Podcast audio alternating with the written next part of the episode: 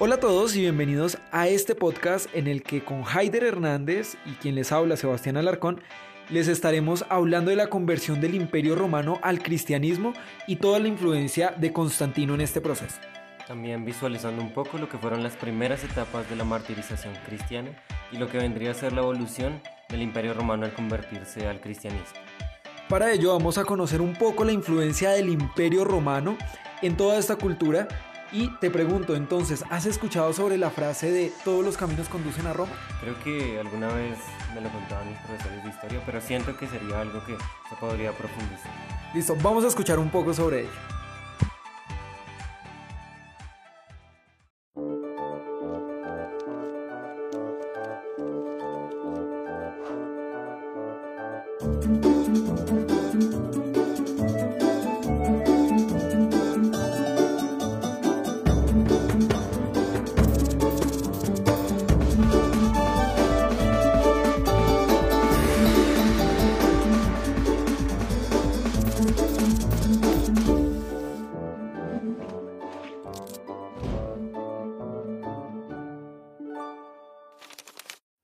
Todos los caminos conducen a Roma. ¿Qué es lo que quiere decir este viejo refrán?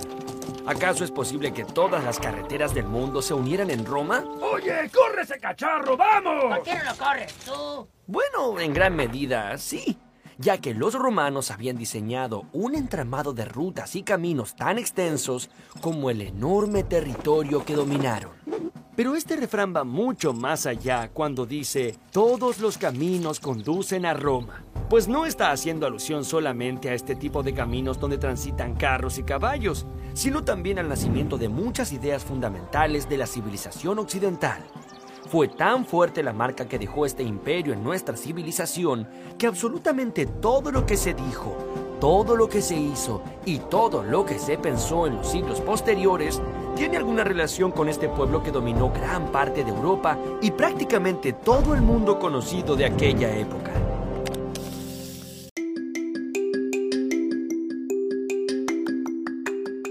Muy bien, entonces ya sabemos un poco más sobre esta frase de, todos los caminos conducen a Roma, que de pronto lo hemos escuchado en varias oportunidades y que es bueno pues conocerlo en este contexto en el que después de, de, la muerte de Cristo, ¿no? Todos los, los apóstoles empiezan a difundir el cristianismo y empiezan a llevarlo a través de todo el universo. Pregunta, ¿no? Eh, pues cómo se, empieza toda esa aniquilación y todo ese martirio de los primeros cristianos cuando empiezan esa difusión de las creencias evangélicas.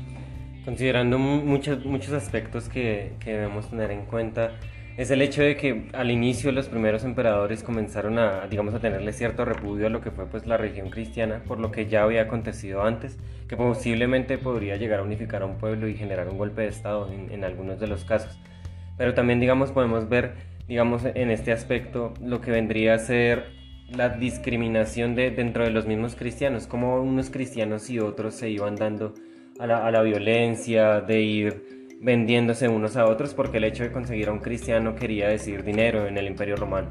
Sí, y exactamente, ¿no? Y, y, tener en cuenta que dentro de los siglos, más o menos hasta el siglo IV, aún era ilícito pues ser, ser, el, ser cristiano y pues además como, como lo señalaban, ¿no? Como ateos, como personas que de pronto inclusive pues no, no creían en ningún dios, pero que también podían estar eh, siendo una amenaza para el imperio.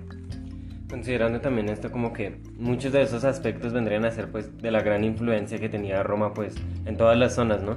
Como lo veíamos en el, en, el audio anterior, pues esto era algo importante, la influencia de Roma también venía de pueblos anteriores a ellos que concebían otro tipo de dioses, considerando que los cristianos pues tenían una falsa fe y en este caso pues las persecuciones se iban dando y los cristianos tenían que, digamos, adorar a su Dios a escondidas, en cultos cerrados. Muy bien, y, y empezamos entonces con toda esta etapa de la martirización, ¿no? Que pues también fue una etapa en, la que los cristianos veían el martirio como la forma pues más, más fácil y más efectiva de, de demostrar toda su fe a través de la muerte por Cristo, ¿no?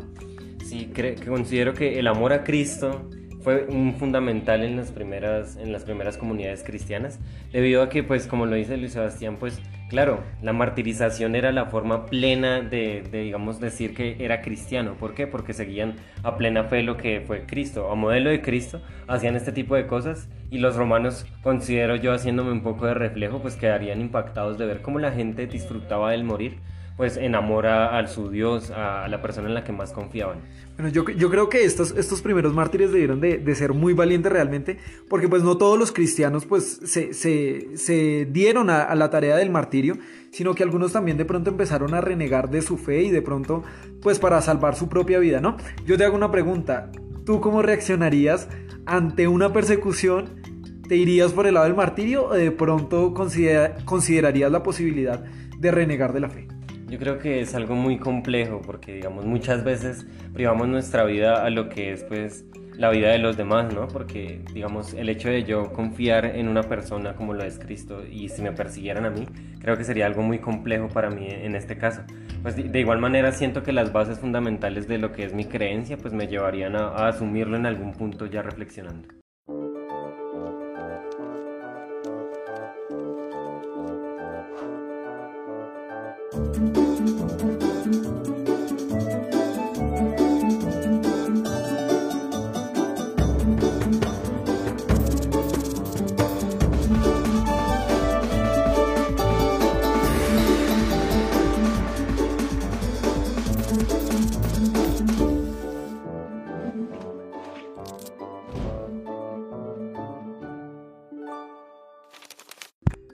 Bien, llegados a este punto podríamos también mirar este alivio, este descanso para los cristianos en el momento en el que pues, la religión cristiana comienza a tener cierto, digamos, cierta importancia en lo que es el imperio romano. Sí, totalmente. Yo creo que Constantino eh, le dio todo un alivio a los cristianos, ya que bueno, eh, empieza a adoptar la religión cristiana, ¿no? Como, como religión oficial del imperio. Y hasta tal punto que en este momento, pues, aunque en la iglesia eh, occidental, pues no lo reconocemos como, como santo, pues en, las iglesias ortodoxas sí lo conocen como San Constantino, pues por haber permitido toda esta propagación del cristianismo, ¿no? Estos primeros pasos del cristianismo, eh, esta propagación mundial. Y es por eso que es tan importante en esta época, pues el edicto de Milán. Claro, el edicto de Milán creo que es como una inflexión en, esta cultura romana porque pues Constantino al hacer este tipo de cosas comienza a defender el, cristianismo y digamos que en eso también tiene influencia pues en mucha gente, ¿no? No todos iban a aceptarlo porque aún seguían con esa tradición de, de sus dioses greco-romanos, esa influencia griega de los dioses, no, digamos, no permitía que todos comprendieran el cristianismo por lo que, como que lo que conllevaba ser cristiano. Bueno, y, también pues la, la, concepción que tenemos ahorita de Constantino, ¿no? Podemos presentarnos en división, ¿no? Porque pues por un lado podemos ver a Constantino como el primer, el, primer eh, monarca que permite pues esta propagación del cristianismo, ¿no? En la sociedad romana y en el mundo occidental. Pero también otros dicen el, el hecho de que eh, sea el responsable de, de, alejar las propuestas de trabajar por los más humildes y los más eh, pobres en el reino de Dios. Y a la muerte de Constantino pues empiezan los sucesores, ¿no? A continuar con el, con el cristianismo como religión unificadora del imperio. Pero aquí se presenta pues una excepción, ¿no? Eh, según los datos históricos, pues Juliano en el del año 361 al 363 trata como de volver a, al culto pagano y quitar el cristianismo, pero creo que esto no funciona, ¿no? No, digamos que ya tiempo después Teodosio pues eh, trata ya como fundamental el cristianismo pues en lo que sería pues el imperio romano ya como algo que se impone a todo el imperio romano ya saliendo un poco de lo que decíamos antes de que la influencia de otros dioses ya digamos se radicaba de este entorno. Y entonces ya los emperadores pues eh, como, como todos los sucesores de Constantino no empiezan pues a, a, lidiar ya con toda esta guerra eh, todas estas guerras que tienen con, con los bárbaros pues que finalmente destruyen todo el reino, el, el, reino romano, el mundo romano, y pues queda establecido ahora sí el imperio bizantino, ¿no? Y pues en la, en la, en la nueva Roma, en lo que denominamos la nueva Roma, entonces empieza el, el poder de, del cristianismo y la autoridad con el obispo de Roma, ¿no? Entonces aquí pues lo importante es que se empiezan en el oriente romano eh, a celebrar los, los primeros concilios más importantes, ¿no? ¿Cuáles son? Nicea se realizó ya, digamos, en el 325. Después de esto, posterior, vino el de Constantinopla, que fue, digamos, realizado en, 300, en el 381. El de Efeso, que fue en el 431. Y por último, el de Calcedonia en el 451. Y bueno, así podemos entonces terminar eh, viendo un poco entonces de lo que eh, la influencia de Constantino y la importancia de Constantino en el Imperio Romano, pero sobre todo con, la propagación del cristianismo y cómo este eh, personaje histórico pues ayuda a la propagación rápida de la tarea que encomendaba Cristo a los primeros apóstoles. Bien, muchachos, esto ha sido todo por este podcast.